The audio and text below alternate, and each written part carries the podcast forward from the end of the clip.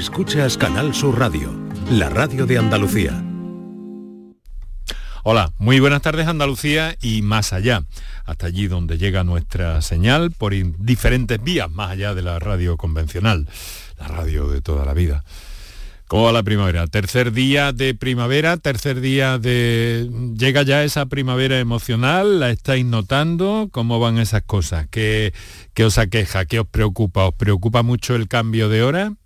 No, no es para tanto, ¿no? Al final, eh, lo de la hora es cultural. Uno tiene que encontrar su propio ritmo de alguna manera. En fin, en fin, es que lo digo porque me he encontrado hasta eh, ofertas para hablar en este programa de cómo afectaba el cambio de hora a las mascotas en casa. Entonces me parece que nos estamos eh, pasando algunos pueblos. Pero en fin, es cierto que en algunas personas puede tener cierto efecto, pero que en cualquier caso tampoco hay que maximizarlo, sino al contrario, quizás reducirlo. Bueno, me permitís esta extralimitación. Son las 6 y 5, muy buenas tardes y muchas gracias por estar a ese lado del aparato de radio. Canal Sur Radio te cuida. Por tu salud. Por tu salud con Enrique Jesús Moreno. Bueno, y por supuesto aclarar que, nos parece muy respetable la salud de, los, eh, de, todos los seres vivos y de los mamíferos eh, domesticados especialmente, que, tienen derecho a no ser apaleados. Como lamentablemente en muchas ocasiones ocurre. Lo digo para dejar eh, claro mi punto de vista, pero en este programa nos ocupamos de la salud, pero claro, de la salud humana. En el programa de hoy vamos a conocer una especialidad médica eh, que quizá esté revestida de, a una especialidad y a un lugar en los hospitales que esté revestido de cierto eh, de cierto rechazo, no sé cómo, cómo llamarlo, ahora lo iremos viendo, vosotros también si queréis os podréis manifestar. Vamos a centrarnos en la UCI del hospital Juan Ramón Jiménez de Huelva, para conocer más de cerca cuál es la tarea de una UCI, cuál es la tarea de los profesionales que desarrollan su trabajo cada día en una de estas de nuestras unidades de cuidados intensivos. Han cambiado las cosas notablemente debido a la pandemia de la COVID-19 y se está empezando, bueno, se empezó hace mucho tiempo, ¿no? Eh, pero eh, la idea de humanización también en la UCI eh, se ha propagado, digamos que con más intensidad, ¿no? Y eso implica no solo a los pacientes, también a los familiares y a todos aquellos que están relacionados con el enfermo. una, una, unidad de cuidados intensivos no es eh, un sitio como para que tengamos una idea, pues eso, un poco temblorosa, ¿no? Una unidad de cuidados intensivos se define por parte de de los profesionales como una concentración, un lugar con una concentración de conocimientos y de recursos de todo tipo, tanto humanos como eh, tecnológicos como arquitectónicos, es decir, del diseño del espacio necesarios para atender de una forma coordinada y, muy importante, continua al paciente en una etapa de su enfermedad caracterizada por la gravedad real o potencial que pone en riesgo su vida. Vamos a centrarnos en Huelva porque este pasado fin de semana concluyó un encuentro muy importante que ha reunido a especialistas en medicina intensiva que trabajan en nuestras UCIs. Ha sido el Congreso, que es el trigésimo octavo, ha sido el trigésimo octavo de la Sociedad Andaluza de Medicina Intensiva y Unidades Coronarias. Y ah, mm, Mm, coincidido en el tiempo, estaba previsto así, con la jornada de enfermería UCI. Por eso vamos a tener a un doctor y a una enfermera que nos van a hablar de todo esto. Y naturalmente todo lo que queráis incorporar a través de las líneas habituales para la participación en el programa. Para contactar con nosotros puedes hacerlo llamando al 95 50 56 202 y al 95 50 56 222 o enviarnos una nota de voz por WhatsApp al 616 135 135. Por tu salud en Canal Sur Radio.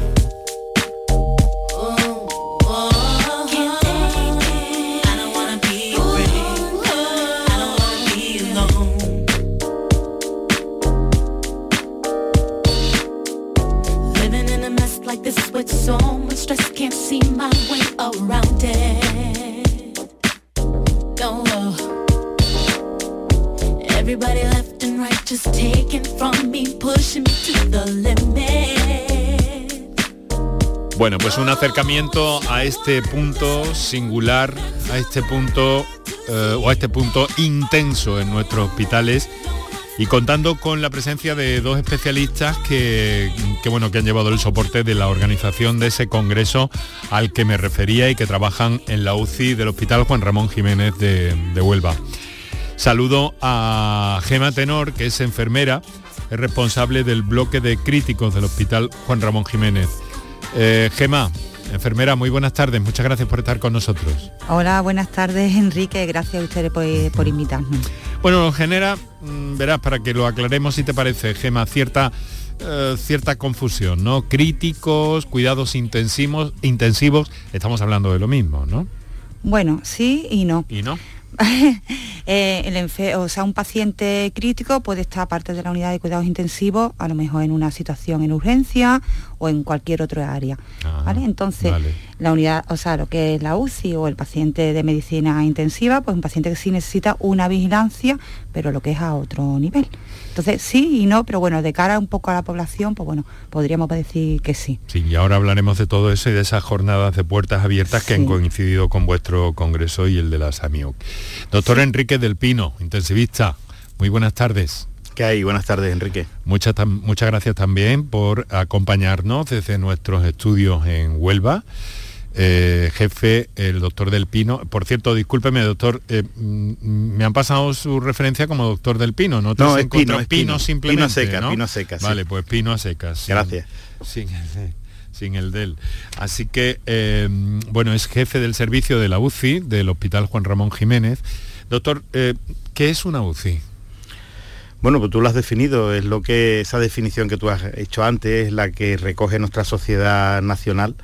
Realmente es donde atendemos a los pacientes más graves, ese concepto de crítico que tú has dicho, que te lo ha definido muy bien Gema, que es un, proceso, es una situación en la que nosotros lo que hacemos aplicamos todos los conocimientos y todos los recursos que, que la ciencia hay actualmente sobre el manejo de los pacientes graves. Fundamentalmente es eso.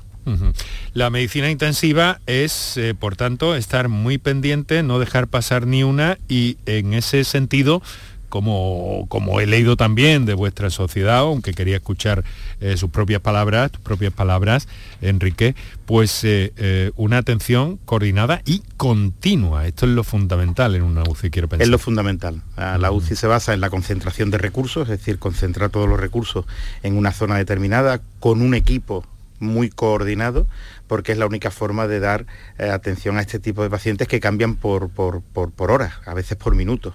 Y tiene que haber una, una integración eh, médico-enfermera muy, muy estrecha y una atención muy, muy hora a hora o minuto a minuto para que estos pacientes se puedan prevenir o adelantar todas las medidas dada el estado de gravedad que tienen.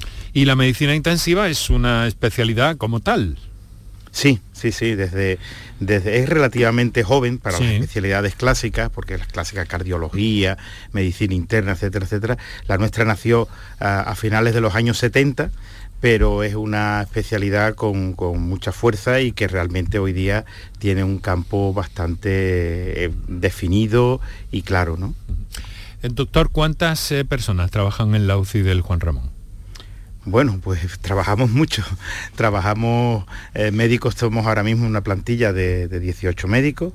En, en, de enfermería eh, pues rondamos unos 80. Unos 80, más después personal de apoyo y después además necesitamos del resto del hospital, celadores, eh, limpieza, administración, pero sí. auxiliares. Auxiliares, o sea que estamos en una plantilla en torno a los 170 personas. Y en cuanto a capacidad para atender a esos pacientes, estamos ante una unidad pequeña, mediana, grande.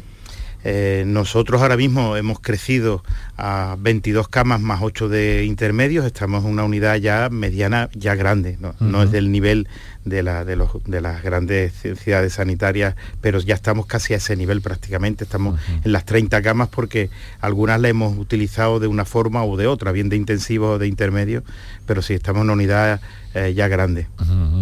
Em, han cambiado y, generalmente suelen estar ocupadas esas camas, ¿no? Esos, esos puestos. Sí, sí, sí, estamos A, más o menos en un 80%, que es lo que se recomienda. Si estuviésemos en un porcentaje más alto, habría momentos en que no tendríamos sitio para meter a los enfermos, pero estamos en un porcentaje adecuado de, ocupación.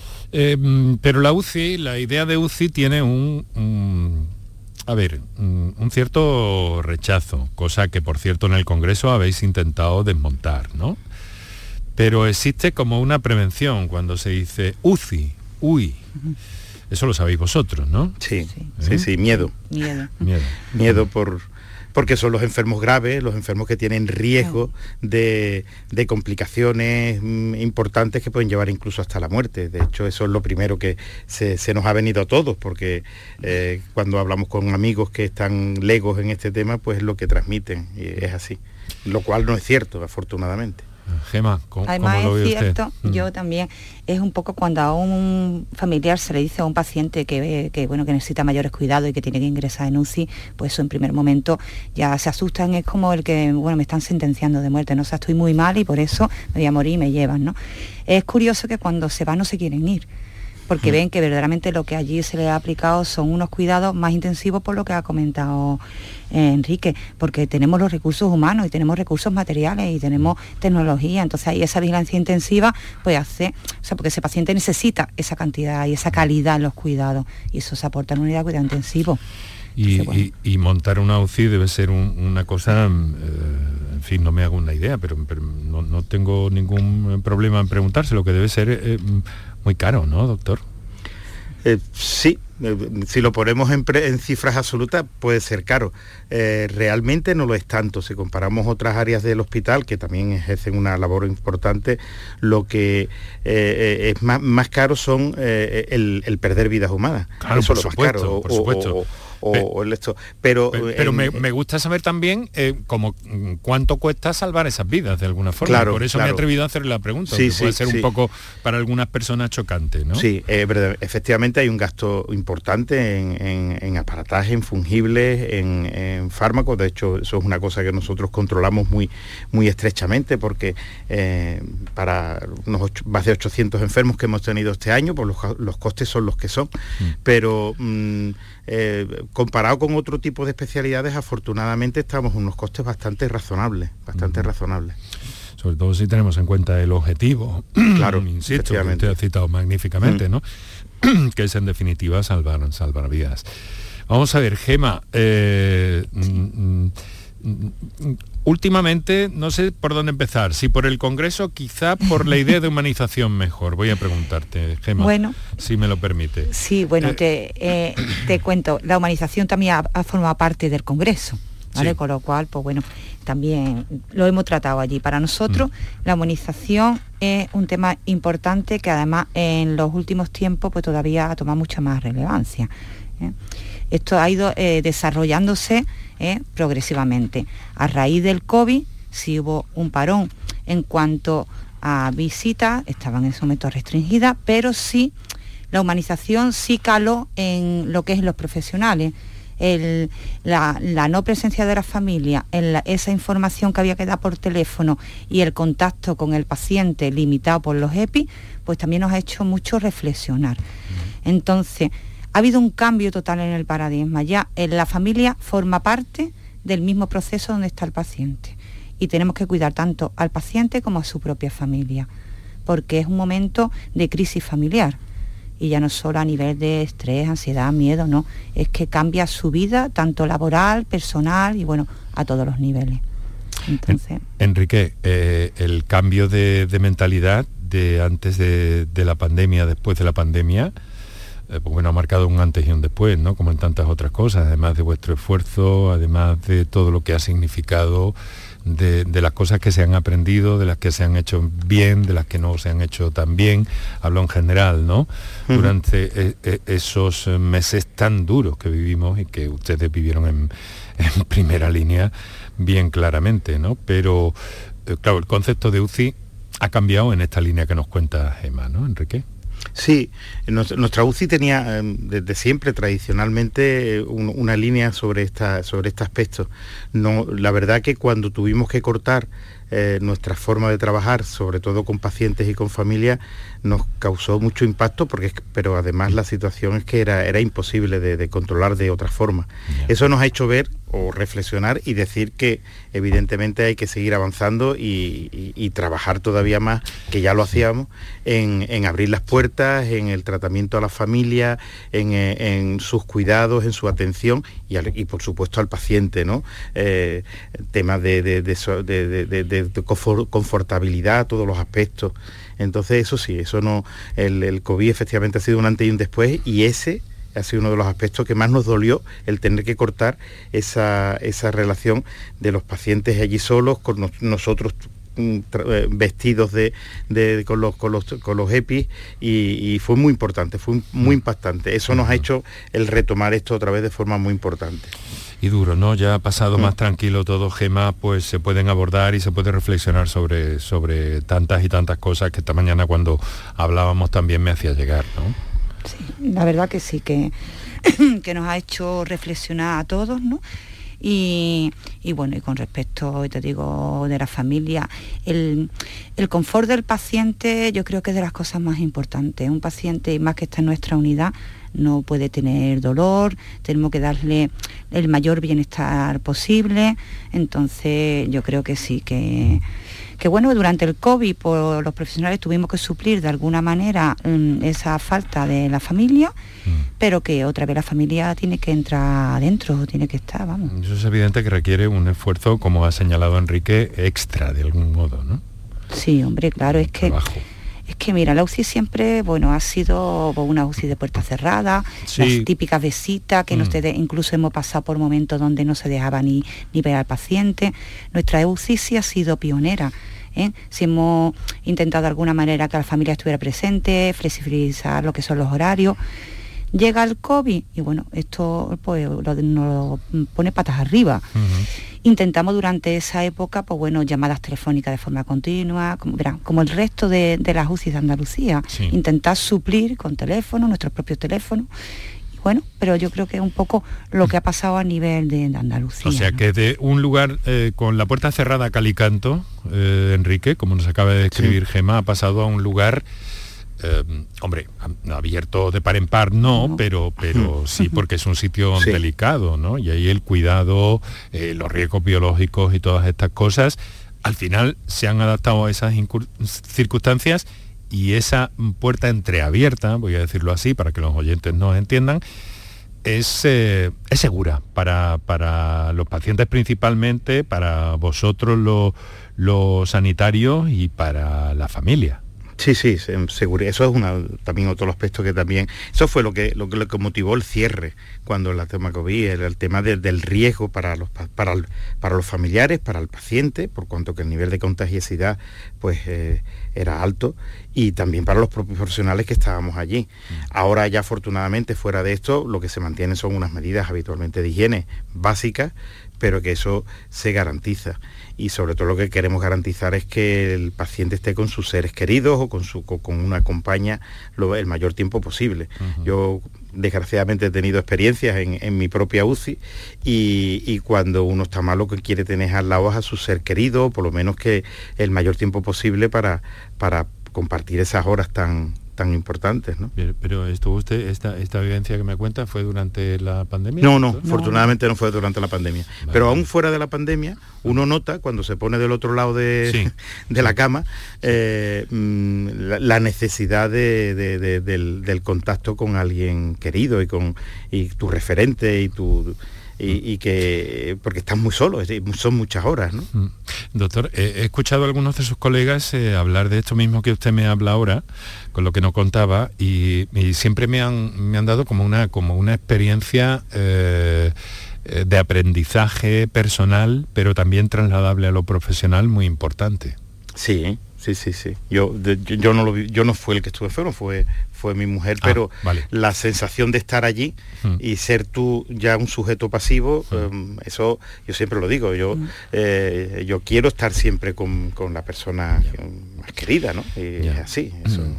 otra cosa es que eh, las circunstancias, ¿no? muchos enfermos nuestros están dormidos, están conectados a un respirador, están eh, sedados, analgesiados, em, entonces el contacto ahí es menos estrecho, pero cuando los enfermos están más conscientes intentamos que siempre sea lo, mejor posible.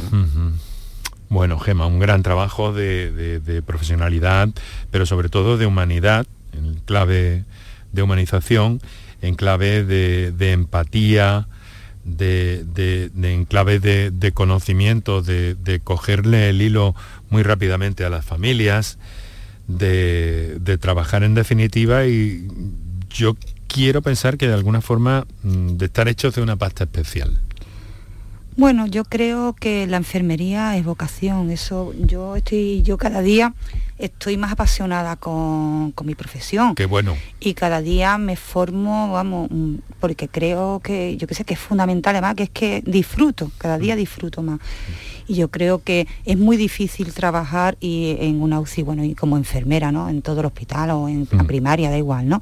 Pero yo te hablo en concreto de, mi lugar de trabajo, si, si, no te gusta, si tú no empatizas con el mm. paciente, empatizas con la familia, si te pones ese pijama, que yo creo que todos deberíamos ponernos ese pijama y tumbarnos lo que es en una cama, Nuestros pacientes, como ha dicho Enrique, son pacientes que podemos tener sedado, pero que en algún momento hay que despertarlo. Y cuando se despiertan, pues se desorientan, eh, necesitan tener la presencia, en este caso las 24 horas no pueden tener a su familiar, pero mm. necesitan tener esa presencia. Entonces hay momentos que está la familia y otros momentos que nosotros tenemos que agarrar esa mano y orientarlo y estar con ellos. Me, da la impresión, y creo que no me equivoco, de que os lleváis bastante bien entre vosotros dos. Sí, es fundamental, yo creo que es a eso iba, ¿no? Parece que el, aglutinaje humano de los profesionales de, de una UCI eh, es un poco así, es un poco eso, ¿no, doctor? Sí, eh, eh, la UCI si no hay equipo no hay UCI. Eso es así, eh, porque los compañeros que están de guardia o están en jornada de tarde mantienen pues, la, vigilancia, va haciendo los tratamientos, pero el, cuidado continuo lo hace enfermería. Si una de, las, de esos dos eslabones falla, no, no, no, no, no hay, no, no, no hay atención, una atención correcta. Entonces es, fundamental la relación de equipo, eso, eso, eso es, es, así. De hecho, los pases de sala se hacen conjuntos para, para conocer todo lo que se va a decidir o todo lo que se está haciendo sobre los pacientes. Eh, sin, relación médico-enfermera eh, del tipo que hay en una unidad de cuidados intensivos, si no es de esta forma, no hay, mm. no hay una buena asistencia sanitaria. Bueno, y hay una pequeña rémora que bueno, lo vamos a comentar más adelante con Gema, porque eh, en el campo de la enfermería hay especialidades. pero la, la, medicina intensiva no está entre ellas en el ámbito de la enfermería o la enfermería intensiva a pesar de que, de que la formación la vais adquiriendo un poco sobre la marcha, con cursos, con experiencias, con trabajo, y, pero no hay un reconocimiento de esa especialidad. Sí hay en otras áreas de la enfermería, eh, pero en pocas me da la impresión. ¿Qué me dices de esto, Gemma? A ver, hay pocas especialidades reconocidas, ¿no? La que está, tiene una mayor eh, trayectoria es la de matrona si hay lo que es en salud mental, en enfermería comunitaria, la del trabajo, pero lo que es la, la enfermera de UCI no está reconocida como especialidad, entra dentro de una especialidad que es médico-quirúrgica que tampoco tiene una trayectoria, simplemente está ahí en papeles pero que no, no es efectiva. Entonces nosotros sí consideramos que es imprescindible tener una especialidad. Mm. Eh, esto lo, habéis pedido ya? ¿Lo habéis reivindicado? Sí, bueno, esto? a nivel de, de, todos los ámbitos llevamos muchos años reclamándolo, mm. porque es que enfermería ha evolucionado mucho desde los años 70 la enfermería actual es que no tiene nada que ver, el nivel competencial mm. es diferente. ¿eh? se han ampliado muchísimo las competencias, con lo cual cualquier enfermera generalista no tiene los conocimientos ni la formación para poder atender a un paciente que está en la UCI mm. de forma adecuada. tenemos, como bien nos ha comentado, suplirlo. Nosotros sí suplimos con formación continuada y bueno, y un largo etcétera que bueno me podría llevar yo que sé mucho tiempo contando. La experiencia, el camino. Se percibe, Enrique, sí, eh, te, te, quería dar la palabra, Enrique. Sí, El nivel de complejidad que ahora mismo tienen las unidades de cuidados intensivos, mm, tanto para médicos como para enfermeras, es de un nivel que ya no vale eh, una enfermera bien formada en, otro ámbito, a nivel tecnológico, a nivel de conocimiento, a nivel de habilidades, es decir, de técnicas que se hacen específicamente en la UCI, que necesitan el apoyo de enfermería, mm. ella de un calibre de que pese a la formación que hacemos, porque muchas veces la formación es mixta de médico-enfermera, eh, en, todos los campos que podemos, mm, realmente se está pidiendo que haya una especialidad de enfermería mm. claramente. Qué interesante todo lo que nos estáis contando y mucho que, nos vais a seguir contando eh, dentro de unos instantes.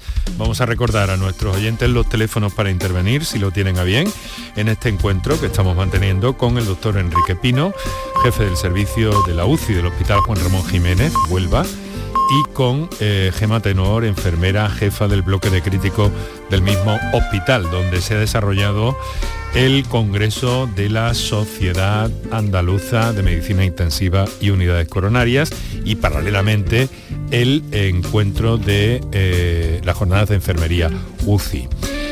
Eso va a ser en unos instantes, os quiero agradecer mucho que sigáis con nosotros, enseguida vamos a conocer más cosas y vamos también a escuchar a algunos oyentes que, se están eh, manifestando a través de nuestras líneas de acceso directo al programa.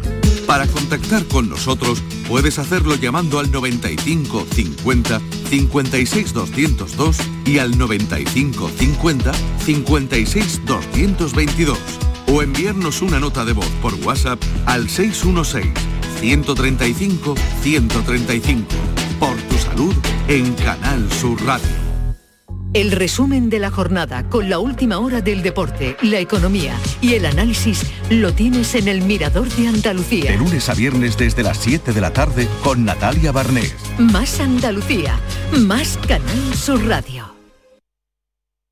Canal Sur Radio. Estás estupenda. Gracias. Medicina estética en Clínica Doctor Ortiz. ¿Tu hermana y tu hermano también? Ellos cirugía plástica en Clínica Doctor Ortiz. ¿Y el pelo de tu marido? Ah, injertos capilares en Clínica Doctor Ortiz. Ahora en Clínica Doctor Ortiz ampliamos servicios. Ginecología general, funcional y oftalmología. Seguridad, confianza y satisfacción de nuestros clientes.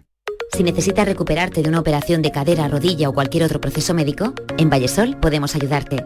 Contamos con profesionales que te ayudarán a recuperarte más rápido y llevarán un estrecho seguimiento de tu evolución. Y todo ello sin desplazamientos innecesarios y por mucho menos de lo que imaginas. Infórmate en el 924 24 25 o en vallesol.es. Vallesol, la residencia que te mereces. Ven a tu mercado, vive tu ciudad. En los mercados de abastos de Sevilla disfruta de los mejores productos y servicios de calidad muy cerca de ti. Ven a tu mercado, vive tu ciudad.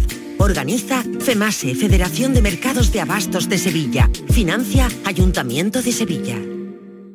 HLA Santa Isabel pone a tu disposición la unidad de traumatología y ortopedia especializada en pediatría, columna, hombros y codo, muñeca y mano, cadera, rodilla, tobillo y pie. Con guardias localizadas las 24 horas y los últimos tratamientos en prótesis. Consúltanos en el 954-570004 o en Luis Montoto 100. HLA Santa Isabel, contigo cuando más nos necesitas. Soy Paco y voy a ser periodista. El futuro es exigente, pero me siento preparado. También doble grado en comunicación con comunicación digital, fisioterapia, deporte. Más de 30 años formando profesionales de éxito. Centro Universitario San Isidoro. Adscrito a la Universidad Pablo de Olavide de Sevilla. Entra en centrosanisidoro.es y prepárate para el futuro hoy. Mercado del Cerro, tu mercado. La mejor calidad a buen precio en el mercado de abastos del Cerro del Águila. Premiamos tu confianza. Repartimos mil euros en cheques de consumo. Mercado del Cerro, tu mercado. Organiza Mercado de Abastos del Cerro del Águila. Financia Ayuntamiento de Sevilla. Para contactar con nosotros puedes hacerlo llamando al 95 50 56 202 y al 95 50 56 222 o enviarnos una nota de voz por WhatsApp al 616 135 135 por tu salud en Canal Sur Radio.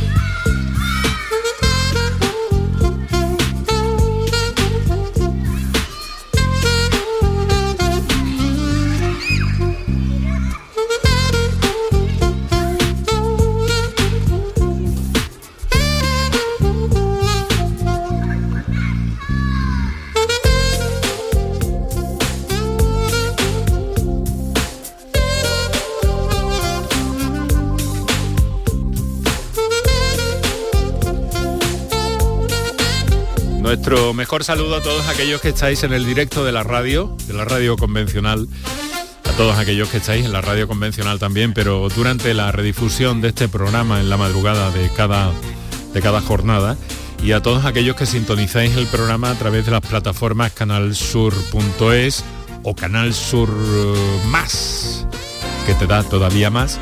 Y eh, también, y os recomiendo especialmente, si sois muy de la radio, si sois muy radiofoneros, que, que os descarguéis la aplicación para el teléfono móvil que se llama Canal Sur Radio. Solo tienes que ponerlo en la búsqueda y es gratuita y te lleva cualquier cosa de esta radio a cualquier hora del día, de la noche y en cualquier parte del planeta y quizá un poco más allá. También estamos en redes sociales, en Twitter, somos arroba por tu salud y en Facebook, facebook.com barra por tu salud. Plácidamente estamos compartiendo la tarde con un tema eh, bien emocionante por otra parte, bien técnico, pero lleno y sobre todo en clave de humanidad. Nos quedan muchas cosas por, por hablar con eh, los magníficos eh, especialistas que tenemos esta tarde aquí. El doctor Enrique Pino, jefe del servicio, jefe de la UCI del Hospital Juan Ramón Jiménez, y Gema Tenor, que es enfermera jefa del bloque de crítico del mismo hospital. Vamos a, en fin, no, no sé qué hacer porque me gustaría, tengo aquí una, una, lista de cosas y sobre todo del Congreso que me gustaría conocer algunos detalles. Pero lo primero que vamos a hacer, si acaso, es eh, que os voy a trasladar, os voy a trasladar a, mira ahora, mi, mi amigo Juan Muñoz me está mandando una foto vuestra, queridos eh, Enrique y Gema, de, de vuestra presencia en el estudio de Canal Sur Radio en Huelva. Muchas gracias, Juan. Y, y bueno, y ahora os voy a leer una, nota que he recibido bien emocionante, desde luego, que eh, me dice, buenas tardes, me estoy emocionando con estos profesionales, ojalá que todos fueran como ellos, a un hospital no se va de, de vacaciones y muchas veces se agradece que te cojan fuerte de la mano, aunque no sean de la familia. Así que enhorabuena por ser tan profesionales y sobre todo tan, sobre todo personas, nos dice esta, esta comunicante, esta oyente o este oyente que, no sé. Eh, en fin, que nos gusta escucharos a todos y, bueno, y vamos a escuchar eh, dentro de un instante también, o bueno, podemos escucharlo ya y seguimos, venga, y luego ya nos quedamos con la conversación. Vamos con, con otra nota, con una nota de voz en este caso que nos ha llegado a primera hora del programa. Adelante, Kiko.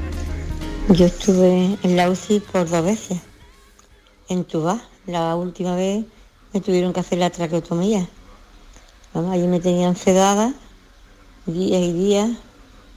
No sé si fueron 20 o 25 días la primera vez, la segunda vez igual. Y te tienen sedada. Ya los últimos días me tuvieron despierta. Y así me daba yo cuenta del que entraba, del que salía, de, todo. Pues claro, es muy duro.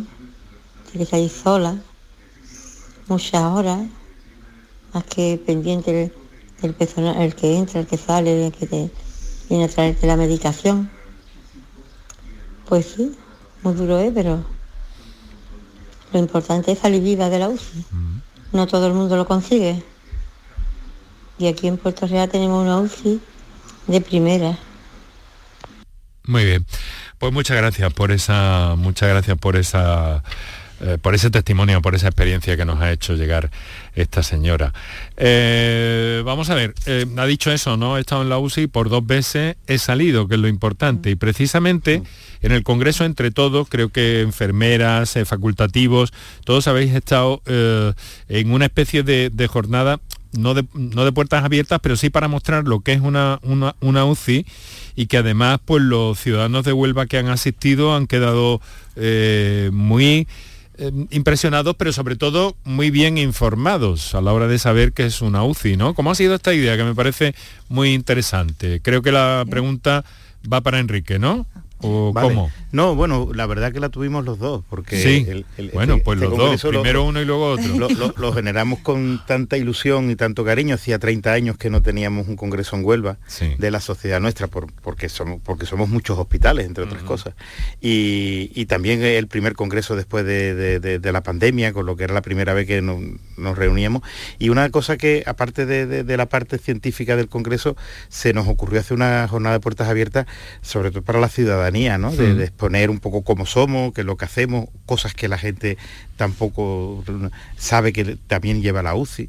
Y, fue una, idea que tuvimos de hacerlo la, mañana antes del Congreso, allí en, la Casa Colón, mm. y, la verdad que resultó muy, muy positiva. Sí, a ver, primero yo sí te quería decir por los testimonios que, que nos ha pasado de los oyentes, ¿no? Para nosotros, en el mayor, mm, o sea, reconocimiento es cuando vemos que un paciente que hemos tenido viene a vernos y que, y que está bien. para nosotros eso, es lo que de verdad... Ocurre eso, Gemma. Hombre, que se ocurre y para nosotros es lo que nos levanta. ¿Sabes lo que te digo? Eso es, yo qué sé, el mejor agradecimiento o la mejor noticia, lo que a nosotros nos llega al alma. ¿eh? Incluso muchas veces vienen, te encuentran por la calle, mira, se hacen una foto contigo, en fin, para nosotros eso sí me gustaría, ya digo, es que yo escucho esos testimonios y es que se me ponen los pelos de punta y llevo 30 años trabajando en la UCI, vamos que soy enfermera, me considero de UCI. Bueno, aparte es que tenía que comentártelo, ¿sabes? Porque creía que era algo importante. En las puertas abiertas, pues mira, lo que nosotros intentamos era eso, acercarnos lo que es a la población. Teníamos vídeos, vídeos que, nosotros mismos hemos grabado eh, de cara a la familia eh, eh, o sea, vídeos de, familiares que nos han hecho agradecimiento. Entonces, todo eso se puso, bueno, de forma continua en una gran pantalla para que todo el que fuera entrando pues, pudiera ver nuestra UCI. ¿eh? También todo lo relacionado con la coordinación de, de trasplantes. También tenemos un compañero que ha estado muchos años trabajando con nosotros, Fran Fernández, que es un fotógrafo con bueno, premios internacionales a todos los niveles. Y bueno, también tenemos un reportaje fotográfico espectacular de todo lo que ocurre dentro de una UCI. Mm. Entonces, pues eso también. tenéis incluso una, una, una, a ver, ¿cómo es esto, Enrique? Una, una exposición fotográfica retrospectiva, ¿no? sí, sí, efectivamente, a eso se estaba refiriendo Gema. Ah, esa es, ¿no? Que, pero que teníais, fotos eh, no solo actuales, sino también de hace algunos años atrás. Sí, sí, sí, sí, sí, sí, de, de, de lo que es la actividad de una UCI. Fran es enfermero de UCI, pero es un artista desde el punto de vista de la fotografía. Y entonces pues lo ha sabido plasmar de, forma muy, muy bonita y muy sensible sobre todo muy sensible, ¿no? De lo que es una UCI, eh, las caras, las noches. la verdad que captó perfectamente lo que, ha publicado varios libros y además de una exposición fotográfica. Hay, hay una que me ha gustado mucho que es una eh, cenital, bueno, desde arriba hacia abajo, hay una mesa con carpetas, con historias clínicas, con documentación y una mesa en la que hay, eh, pues creo recordar que, si no me equivoco, son todas eh, mujeres, o casi todas por lo menos, unas siete u ocho aproximadamente, y, me estuve por ponerla en Twitter hoy para anunciar el programa, pero al final como mm, he preferido poner la foto frontal del hospital, pero esa fotografía me, impresionó mucho porque además es que habla por sí sola, ¿no? Y sin embargo, eh, no parece de UCI, pero había allí un trabajo importantísimo, me llamó mucho la atención. Bueno, pues felicidades a, a vuestro compañero también por esa fotografía, porque realmente es magnífica es muy buena. Bueno, vamos a ver, a ver, ¿qué me queda a mí? Tantas cosas me quedan. Enrique, la, medicina intensiva, vamos a hablar un poco de números, ¿no? ¿Cómo estamos de especialistas? Bueno, vamos a ver, mira, después eh, de especialistas cortos, en general es un tema que se está extendiendo por toda España, por, por cuanto que eh, pues, pues las, especialidades han crecido, cuidados intensivos ha crecido después de, de la pandemia. La única cosa buena que ha traído la pandemia es que afortunadamente, gracias a la Administración, ha habido un gran aporte de recursos tecnológicos, de renovación de material, de innovación de material y de crecimiento de las UCI. Nosotros hemos crecido eh, con seis camas nuevas y eso generalmente se genera la oferta, se genera la demanda, porque además hacen falta los cuidados intensivos. Eso a su vez genera más necesidad de especialistas. Pero desgraciadamente estamos viviendo desde hace unos años para acá un recorte progresivo por jubilaciones por, ley de vida y una renovación eh, que no está llegando a cubrir las necesidades actuales realmente. Entonces, necesidad de especialistas hay para cubrir mm, perfectamente. De hecho, nosotros este año hemos tenido que cubrir, el año pasado, perdón, tuvimos que cubrir el, hospital de Río Tinto, pero otros hospitales como Reina Sofía, como Granada, han tenido que, apoyar a otros hospitales pequeños por mm. falta de especialistas. Mm. O sea que, no sé, casi, casi me arrepiento de haberte hecho la pregunta. Bueno, es una, es una situación real que estamos trabajando. parece que se ha estabilizado un poco, estamos esperando ahora que salga una nueva jornada de residentes, pero claro, los el crecimiento que ha habido de, especialidad, más después mm. que también en la, medicina privada también están montando unidades de cuidados intensivos, como no puede ser de otra forma, por las necesidades que todos los centros tienen, pues está haciendo que la demanda de, especialistas eh, se haya incrementado. Entonces, bueno, pues no es que estemos en una situación de escasez, mm, manifiesta, pero es una situación que tememos mucho porque, por ejemplo, aquí en Huelva ya lo hemos vivido. Que estamos justitos, vamos. Sí, justito. como tantas cosas, justito. Eh, hay dos cosas que se me va agotando el tiempo, no quiero que, mm, se me acaben ni mucho menos y todo aquello que, que, que consideréis importante eh, pues aportar en este repaso que estamos dando así informal, casi como si, si pudiéramos eh, eh, mm, merendar, viendo la caída del sol que dentro de unos minutos va, a ser tan interesante en lo que Juan Ramón llamaba la, la Huelva Rosa, pues qué bonito sería, ¿no? A lo mejor alguna vez conseguimos una cosa de esas. Pero bueno, de momento estamos aquí, estamos mm, yo muy cómodo y espero que vosotros también lo estéis. Una UCI. 30 puestos, 20 facultativos, 80 enfermeras y mucho más eh, eh, profesional en el ámbito hospitalario para esta UCI del Hospital Juan Ramón Jiménez. Pero eh, la, medicina intensiva se, se, renueva en el sentido tecnológico, es decir, hay una actualización, sí, pero ¿Hay novedades también en medicina intensiva? Muchísimas, muchísimas. Ahora en el Congreso, por ejemplo, mm, eh, bueno, pues se han, aportado mm, eh, innovaciones, no solamente desde nuestra propia especialidad, pero sí para nuestra especialidad, en muchos campos, el campo de la nutrición, la ventilación mecánica, eh, hemos tenido un curso sobre ecografía, la ecografía está empezando es una exageración, pero para que lo entendáis, está empezando a sustituir al fonendoscopio, a lo que nos ponemos para ocultar. La ecografía ahora mismo es una herramienta que está, mm, porque nos aporta unos datos y unos conocimientos eh, a pie de cama del paciente. qué, interesante eso, Enrique, que, digas eso, ¿no? Porque es que, claro, el, el, fonendo, bueno, es que mm. ahí hay un ecógrafo y que afortunadamente cada vez están más en todas partes. Sí, sí, sí. o sea, innovación tecnológica, si algo tiene la UCI, por eso porque yo yo creo que por contraposición hacemos tanto énfasis en la, humanización, porque la innovación tecnológica que estamos teniendo en todas las especialidades, pero en concreto en cuidados intensivos, es muy, muy alta y muy importante. Y con los trasplantes también, eh, en los trasplantes, que es algo que, que yo desconocía en cierto modo, pero también los profesionales de la medicina intensiva y de la SUCI juegan un papel muy importante. Sí, de hecho hay un médico y una enfermera que son que hacen el papel de coordinación de, trasplante porque nosotros no solamente, bueno, desgraciadamente muchos enfermos pues llegan al final de la vida, pero hoy día, con todos los avances que tenemos, eh, pueden ser vida para, otros pacientes ¿no? Mm. con, la, con la donación. Entonces eso se, organiza y se, se, regulariza. Hay un hilo ¿no? entre la organización de pacientes y las UCI directamente. Sí, sí. Y, luego está lo de la RCP, que también lo habéis tenido, ¿no, eh, Gema, en, el, en este encuentro estos días? Sí, a ver, la, RCP o el soporte vital, como nosotros llamamos, es fundamental no solo para los profesionales, ¿no? que tenemos que estar pues, continuamente eh, actualizándonos ¿no? cada, con las recomendaciones mínimo cada dos años, sino que la población tenemos que llegar al máximo posible de, de la población en general, a colegios, a la ciudadanía, asociaciones, salva vida. Entonces, cualquier ciudadano debe saber realizar las maniobras de, RCP, por eso lo incluimos en la jornada de puertas abiertas, mm. porque es fundamental.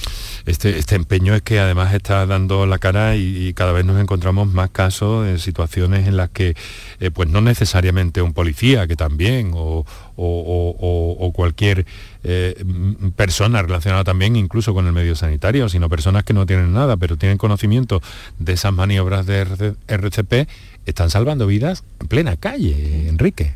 Los niños, los niños también. Los niños, los niños también, sí, cierto. El caso de, una niña de Málaga fue el más reciente, me parece, con la mamá, ¿no? no o, se me cruzan no, no, sí, sí, la memoria. Esos primeros minutos son fundamentales fundamentales para que llegue el equipo 061 o que se o que se llegue a una situación que pueda ser un proceso que es la muerte literalmente a un proceso reversible. Mm. Desde luego, qué, maravilla, qué intensidad tiene la medicina y qué bien nos habéis trasladado todo eso con, vuestra humanidad, con vuestra presencia. en fin, se me quedan muchísimas cosas y hay algunos oyentes por ahí que no van a poder entrar. Tenemos otro, otro compromiso antes de las 7 y lo vamos a dejar aquí, pero os aseguro que este programa es sensible a la UCI. ¿eh? Y que nos vayamos, que vayamos desterrando la idea esa de que, de que la UCI es un sitio eh, feo, que allí lo que se está es eh, peleando justamente por la vida y que afortunadamente pues eh, entrar en la UCI, fíjate esta señora que ha entrado por dos ocasiones, esta que nos ha llamado, ¿no? Qué bien interesante es todo eso. Hoy ha sido un placer, seguiría con vosotros, pero es que llegan los informativos y esas cosas, ¿sabes? Igualmente, ha sido un placer para nosotros. Muchísimas gracias. Doctor Enrique, Enrique Pino, intensivista, jefe del servicio de la UCI del Hospital Juan Ramón Jiménez. Eh, enfermera, Gema Tenor, gracias por tu presencia, por esa sensibilidad y por esa capacidad también de trasladar y transmitir que, has demostrado, lo mismo que Enrique, en este programa. Así que os llamaremos más veces. ¿eh? Cuando queráis. A vuestra disposición siempre. Un fuerte abrazo y buenas tardes. Buenas tardes. Buenas tardes. Por tu salud, escucha Canal Sur Radio. Si quieres disfrutar de la radio de noche, en un ambiente de club con mucha música, sorpresas, invitados, actuaciones, entrevistas personales, lo tenemos todo. En la noche de Canal Sur Radio con Rafa Cremades. Un escenario repleto de gente interesante. Pasa, elige una mesa, siéntate, escucha, imagina. La noche de Canal Sur Radio con Rafa Cremades. De lunes a jueves a partir de la medianoche. Más Andalucía. Más Canal Sur Radio. Canal Sur Radio. En Cooperativa Horticultores El Torcal apostamos por una agricultura sostenible. Trabajamos con un grupo de agricultores que cultivan y cuidan sus tierras en óptimas condiciones para el cultivo de patata, entre otros, dando como resultado un excelente bien de consumo. Contribuimos al desarrollo agrario y social de la Vega Antequerana. Horticultores El Torcal, siempre trabajando juntos. Decimosegunda edición de la Ruta de la Tapa de Santa Olalla del Cala, en pleno Parque Natural Sierra de Aracena y Picos de Aroche. Los días 25 y 26 de marzo, las mejores tapas de nuestros bares, actuaciones en directo, un tren turístico y jornadas de puertas abiertas en monumentos y museos te esperan en la Ruta de la Tapa. Ven a Santa Olalla del Cala, ven a la Sierra Prometida, una del jamón de bellota y del grumelo. Soy Paco y voy a ser periodista. El futuro es exigente, pero me siento preparado. También doble grado en comunicación con comunicación digital, fisioterapia, deporte. Más de 30 años formando profesionales de éxito. Centro Universitario San Isidoro. Adscrito a la Universidad Pablo de Olavide de Sevilla. Entra en centrosanisidoro.es y prepárate para el futuro hoy. Cabaret Festival Latino llega al centro hípico de Mairena del Aljarafe con Quevedo el 2 de septiembre. Bad el 8 de septiembre el 14 de septiembre. Venta de entradas en el corte inglés y Ticketmaster, con el apoyo institucional del Ayuntamiento de Mairena del Aljarafe. Y de tu mejor verano con Cabaret Festival Latino. Centro de Implantología Oral de Sevilla. Campaña de ayuda al decentado total. Estudio radiográfico, colocación de dos implantes y elaboración de la prótesis, solo 1.500 euros. Nuestra web, ciosevilla.com o llame al teléfono 954 22 22 60. Por tu salud, escucha Canal Sur Radio. Pues gracias por estar ahí a ese lado del aparato de radio. Nos queda muy poquito, muy poquitos minutos, pero queremos, necesitamos incluso hacernos eco de algo que nos parece pues eh, bien interesante, ¿no? Y es que eh, veréis, hace eh, hace pues prácticamente unos días que nos hemos encontrado con mm, una cuestión que nos ha llamado la atención desde el Colegio de la Psicología de Andalucía Oriental eh, supongo que, la occidental estará coordinada, ahora se lo preguntamos a este portavoz de la Junta, que es eh, Bartolomé, Bartolomé Marín. Bartolomé, muy buenas tardes.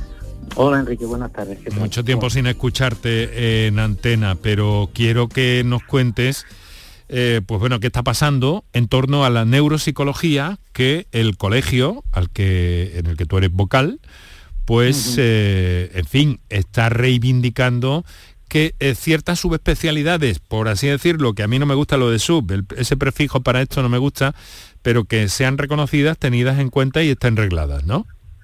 Sí, efectivamente, desde el Colegio de Andalucía Oriental, pero también en coordinación, como no puede ser de otra manera, con otros colegios a nivel nacional y con el de Andalucía Oriental, por lo que estamos trasladando al Consejo General de la Psicología, que es el órgano que aglutina todos los colegios de psicología de España, pues es que se pongan a trabajar codo con codo con el Ministerio de Sanidad para la creación de nuevas especialidades. En el caso que a mí me atañe sería fundamentalmente la neuropsicología, pero eh, también sería necesario la creación de otras especialidades como podría ser psicooncología, psicogeriatría, etcétera.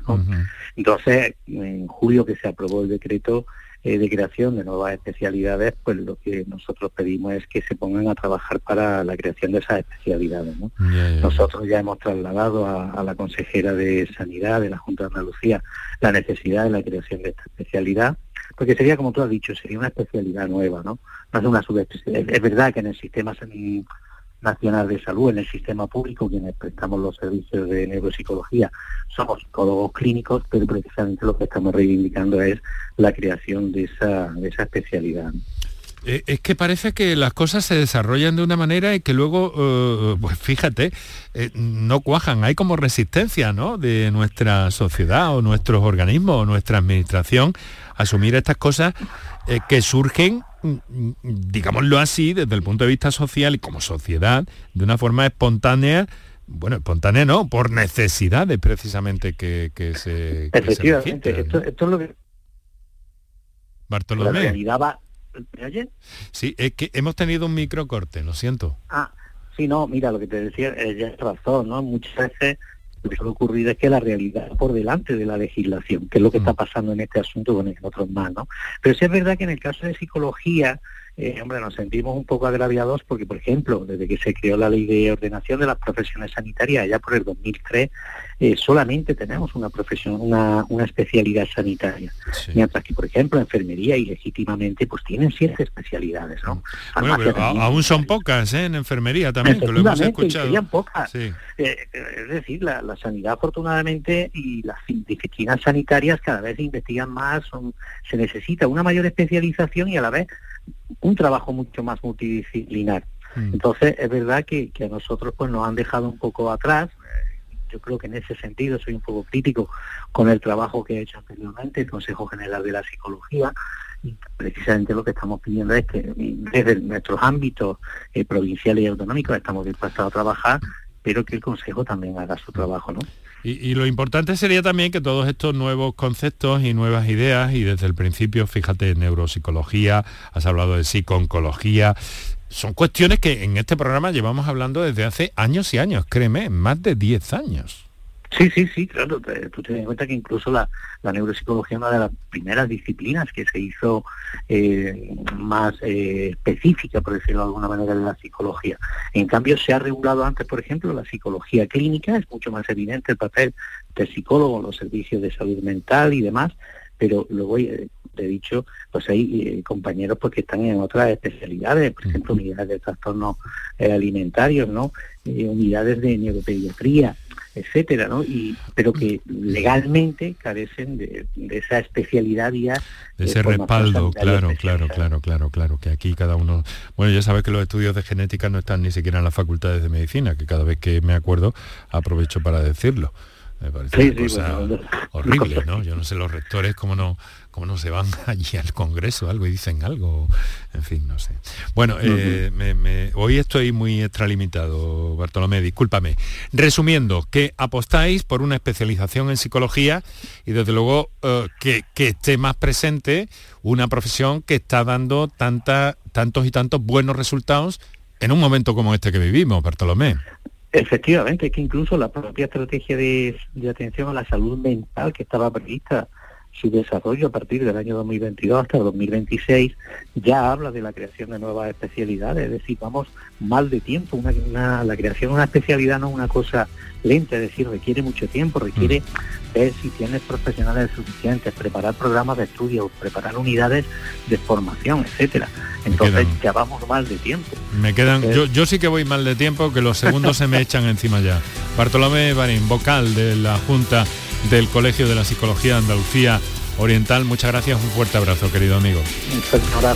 Lo dejamos aquí, gracias Kiko Canterla, gracias Antonio Martínez, gracias Manuel Viedma y Enrique Jesús Moreno que os habló encantado. Volvemos mañana a las 6.